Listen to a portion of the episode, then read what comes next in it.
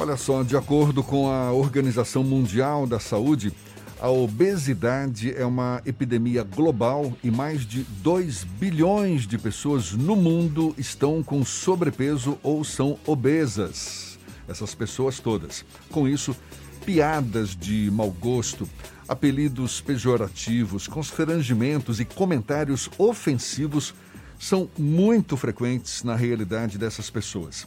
Também conhecido como fat shaming ou gordofobia esse estigma é caracterizado por pessoas que agem de forma preconceituosa com quem sofre de excesso de peso ou de obesidade. Diversas pesquisas em todo o mundo apontam que as pessoas vítimas desses abusos acabam ganhando mais peso. E a gente aprofunda um pouco mais sobre esse assunto, conversando agora com o cirurgião bariátrico, o médico Adriano Rios, nosso convidado aqui no Issa Bahia. Seja bem-vindo. Bom dia, doutor Adriano. Bom dia, Jefferson. Bom dia, público do Isso é Bahia. Bom dia, Fernando. É uma honra poder falar da doença que é fruto de estudo de minha parte há 18 anos. A doença obesidade é muito, muito cruel, não só no aspecto físico, mas, como você acabou de mencionar, psicológico e social. Pois é, normalmente a gente sabe que o cuidado que se deve ter com quem é obeso é uma abordagem multidisciplinar, não é isso? Com a participação de médico, psicólogo, educador físico. Quais os recursos que o obeso tem para lidar com o preconceito, o estigma da obesidade, para não fazer desse estigma um fator a mais para o desenvolvimento ou agravamento da obesidade? Jefferson, em primeiro lugar, eu vou um pouco até, talvez não se sinta ofendido com o que eu vou falar, mas assim, enquanto a gente não conhece, enquanto a gente não admite na área de medicina é, que a doença tem uma causa específica, e se tratando de obesidade ela é multifatorial, e é preciso ter uma predisposição genética para se ter obesidade, a minha proposição há cerca de 18 anos é parar, inclusive, de chamar as pessoas que têm obesidade de obesos. Você acabou de falar obesos, isso aí é uma forma que a gente usa para se referir a quem tem a doença, a obesidade. No entanto, em momentos em que a gente não conhecia a gênese, a etiologia das doenças, ou que a gente tinha, vamos usar a expressão ignorância no sentido bom da palavra, nós nós conseguimos isolar uma série de pessoas com a doença hanseníase, chamando-os de leprosos. Isso, inclusive, é bíblico. As pessoas que têm doenças graves, degenerativas, com predisposição genética, exemplo típico é o câncer, não são chamados de cancerosos. Eles são portadores de câncer. Então, dessa forma, a minha proposição básica, inclusive inicial, é deixar de chamar o indivíduo de obeso é passar a chamar o indivíduo de portador de obesidade, pois aí você vai atribuir a culpa de tudo à doença e não ao doente, que já é, já é o indivíduo extremamente é, vitimizado. É, a doença obesidade, inclusive, tem crescido alarmantemente entre as nossas infâncias, entre, entre os nossos infantes. A criança de 1980 para cá brasileira, o crescimento da obesidade foi da ordem de 300%, enquanto na fase adulta foi da ordem de 90%. E todos nós sabemos, nós vivenciamos nos anos 80 e 90, o, o tipo de bullying que hoje se, se, se, usa essa expressão com essas crianças que tinham obesidade no passado. Então, assim, eu tenho me policiado enquanto médico, tenho, solicitado à sociedade médica da área de saúde a evitar o termo obeso para que a gente crie realmente na cabeça das pessoas leigas é, essa noção de conceito. A doença obesidade é uma doença grave com predisposição genética e, portanto, ela é importantíssima demais para que a gente torne pejorativo é, apelidos como obeso, gordo e gere esse tipo de bullying que todos nós sabemos que gera. E eu concordo plenamente com o senhor. A partir de hoje só vou falar portador de obesidade porque de fato tem, tem mais lógica a gente se referir a pessoas que são portadoras de obesidade dessa forma. Agora, como é que o senhor explica esse, esse efeito psicológico do bullying, do preconceito, da forma é, preconceituosa que muitas pessoas se dirigem a quem é portador de obesidade como fator de desenvolvimento do agravamento da doença? Então, na maioria das vezes, a doença obesidade causa é, limitações de mobilidade. Há de convir que os indivíduos que têm 30, 40 quilos acima do peso considerado ideal para aquela altura que ele tem, torna ele um indivíduo capaz de ter mobilidade. Inicia-se tudo achando que por conta disso, quem tem obesidade é desleixado, é preguiçoso. Mas imagine um de nós que nunca teve obesidade e nessa fase que nós estamos vivendo aí de pandemia, que você, você vocês no programa têm abordado de forma fantástica, queria parabenizá-los, é, em casa ganha peso, a performance para executar as atividades do dia a dia diminui. Essas pessoas não conseguem, por mais que queiram, é, é, fazer atividade física com uma performance adequada, acabam ficando um pouco mais acomodados em virtude dessa limitação. E aí, a, a, partir daí, eu acho que as pessoas leigas têm a impressão de que ele tem a obesidade por conta desse, é, dessa acomodação, dessa inércia. Mas é exatamente o contrário. A inércia surge a partir do momento que a performance dele para praticar qualquer atividade, inclusive exercício, diminui. E com isso, ele, ele se mobilizar, ele sair dessa inércia é difícil. Não, não, não é culpa do, do portador de obesidade, do indivíduo que tem muito excesso de peso, a dificuldade para começar a fazer exercício. É, o indivíduo que tem obesidade não necessariamente come mais do que o magro. É possível até, inclusive, que nós dois conheçamos muitas pessoas magras que comem muito mais do que algumas pessoas que têm obesidade que nós conhecemos. Então é preciso ser predisposto para ter a doença obesidade do ponto de vista genético, assim como é preciso ser predisposto para ter câncer de pulmão e fumar. Pois nem todo indivíduo que fuma necessariamente desenvolve câncer de pulmão. Então, Jefferson, acho que na medida que a sociedade das áreas de ciências de saúde mesmo, é, médicos, fisioterapeutas, nutricionistas, psicólogos, criarem consciência de que a doença obesidade, é, a, é se não é a primeira, é a segunda maior causa evitável de morte ela empata ou perde de tabagismo nos dias atuais. Ou seja, é melhor prevenir a obesidade do que tratar. O indivíduo que tem a obesidade, sobretudo a obesidade severa, antigamente conhecida como mórbida, é um indivíduo que dificilmente vencerá a doença. Então, todo mundo sabe o que fazer para não engordar. Mas a verdade básica é que a medicina ainda não tem o tratamento 100% garantido para fazer o indivíduo emagrecer definitivo. Então eu, eu, eu, eu bato na tecla de que é preciso evitar a doença a obesidade a qualquer custo, criar campanha para que as pessoas enxerguem que as comidas industrializadas, as comidas muito ricas em calorias, em cheiros, em sabores, é óbvio que a, revolução industrial com comida desse tipo nos fez prosperar do ponto de vista até de, de número de pessoas no planeta. Mas é preciso criar uma consciência a partir de agora de que a gente deve fazer de tudo, inclusive na, na fase escolar, para que as pessoas criem hábitos saudáveis de alimentação. E Jefferson, é, é difícil escolher comida saudável.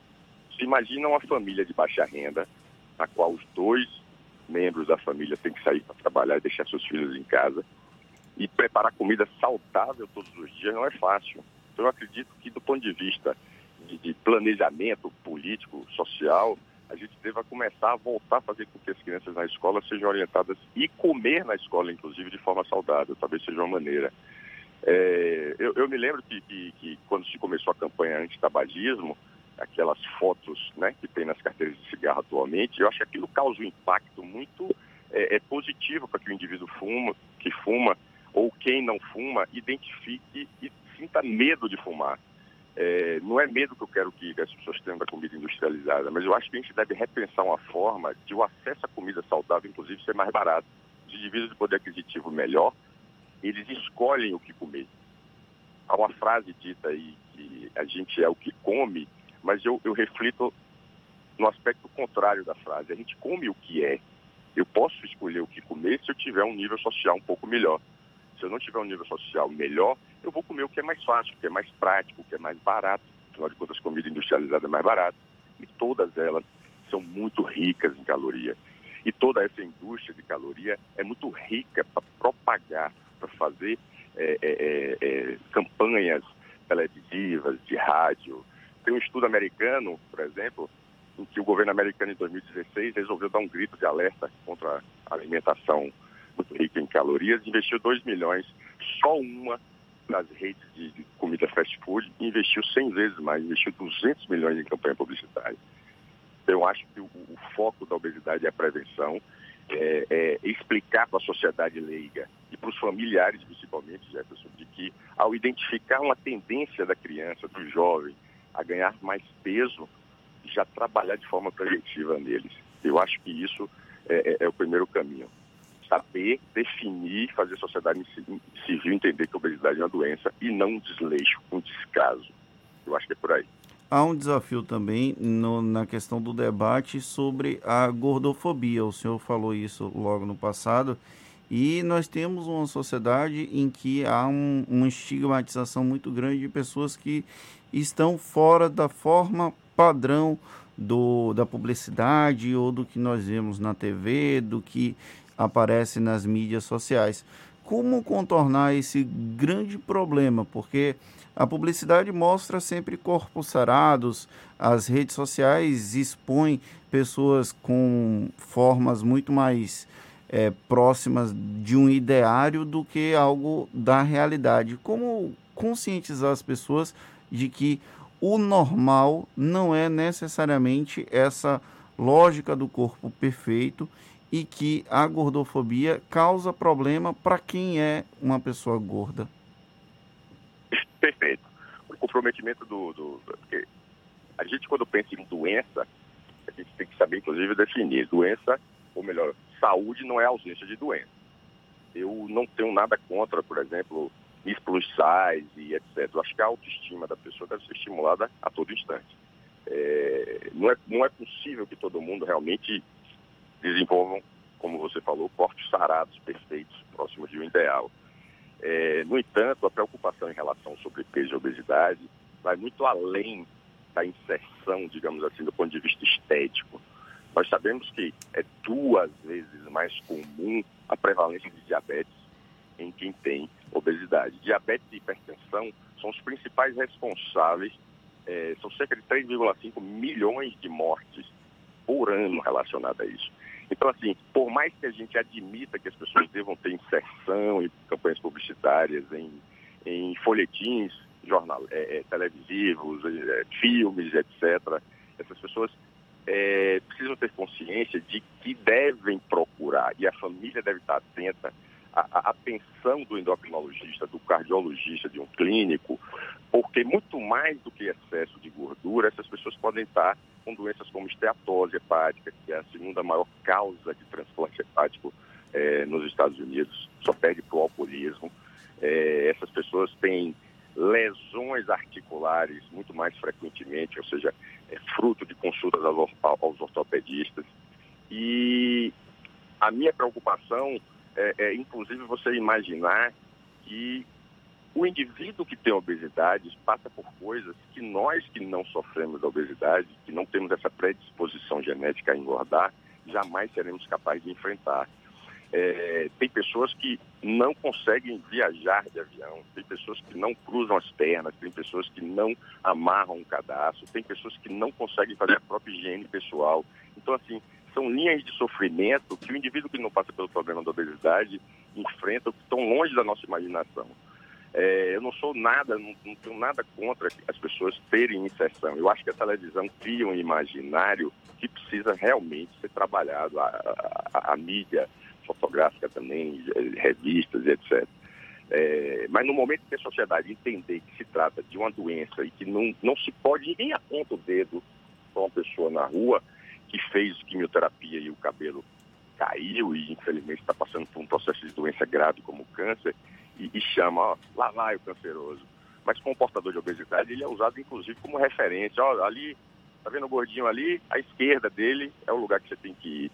Então as pessoas é, isso é fruto, é, mais uma vez eu vou falar, do, no bom sentido da palavra ignorância, que nos remete a desconhecimento. No dia que a sociedade civil der muito espaço, e aqui eu agradeço de joelhos a vocês por esse espaço que vocês têm dado, eu acho que não é a primeira vez nesses últimos dois meses, terceira vez que eu ouço vocês falarem sobre a doença obesidade aqui no programa de vocês, parabéns mesmo. É, a sociedade civil tem que abrir espaço, porque assim, eu acho que a mídia, de uma, de uma maneira geral, fica procurando é, aquele fato inusitado para virar notícia. Então, ainda que seja através da Covid, Deus me livre que essa doença mas vai continuar entre nós. Os portadores de obesidade são os que mais vão para UTI depois daqueles que têm 65 de anos de idade ou mais. São os que mais estão sofrendo com a Covid nesse momento. Eles não têm capacidade respiratória adequada eles têm, na maioria das vezes, diabetes, hipertensão e usam medicações que facilitam a vida do vírus no organismo deles. Eles têm resposta inflamatória exagerada, e é o que o vírus quer, porque ele provoca uma resposta inflamatória no indivíduo que já é inflamado, isso evolui para uma doença grave.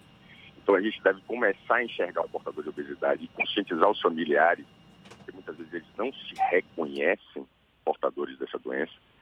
Se você imagina que nós temos 20% de pessoas com a doença, por que, que os registros das sociedades médicas só identificam 2% dessas, eh, das pessoas que têm obesidade procurando ajuda? É porque essas pessoas provavelmente não acreditam que têm uma doença. E existem várias formas de tratar a obesidade. Nem sempre é cirurgia, nem sempre é só tratamento clínico. É uma doença que, inclusive, pode recidivar. O indivíduo emagrece, 15 anos magro, mas a doença pode voltar depois. O câncer, por exemplo, alguns tipos, eu faço o tratamento, cinco anos depois eu, cons eu consigo dizer que o indivíduo está curado, alguns tipos de câncer. Mas a obesidade, jamais, o médico jamais poderá dizer que ele está curado. Ele precisa do psicólogo, do nutricionista, do fisioterapeuta, do fonoaudiólogo. A inter e a multidisciplinaridade nunca foi bem utilizado como tem sido utilizado nos dias atuais para qualquer doença e para a obesidade deve ser assim, como Jefferson bem falou no início. Por isso mesmo, sempre muito salutar um debate, uma discussão como essa, porque, como o senhor bem disse, a conscientização talvez seja até o primeiro passo a ser dado para se evitar a obesidade ou para cuidar da obesidade com a devida atenção, enfim. E eu quero agradecer muito a sua participação, médico Adriano Rios, cirurgião bariátrico, conversando conosco aqui no Issa Bahia. Muito obrigado pelos seus esclarecimentos, pela atenção dada aos nossos ouvintes e um bom dia para o senhor. Bom dia aí, boa semana. Semana de São João que não vai ter mais o feriado, mas é, é comum para nós nordestinos nos sentirmos felizes.